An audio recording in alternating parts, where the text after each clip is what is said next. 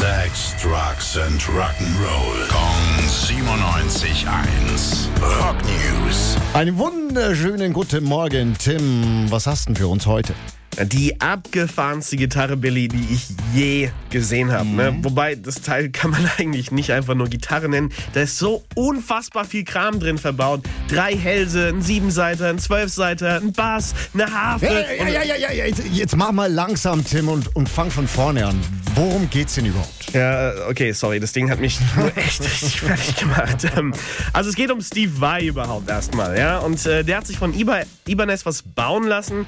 Er nennt's Hydra und naja, es ist eben eine Gitarre, aber auch ein bisschen mehr. Es hat drei Hälse, einen kleinen Bass mit dabei und eben sogar eine Harfe. Drei Hälse. Boah. Äh, und wie klingt das Ding? Ja, mach mal leise, dann hören wir mal rein und du schaust, ob du die Harfe mithören kannst. Okay, warte mal kurz.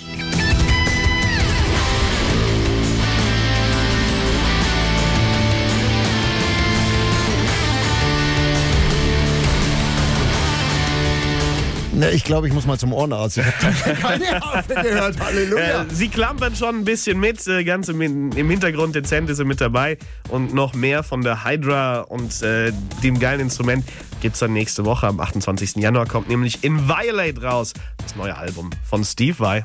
Ja, jetzt sind wir aufgeklärt. Dankeschön, Tim. Rock News. Sex, Drugs and Rock'n'Roll. Kong 97.1. Frankens Classic Rocksender.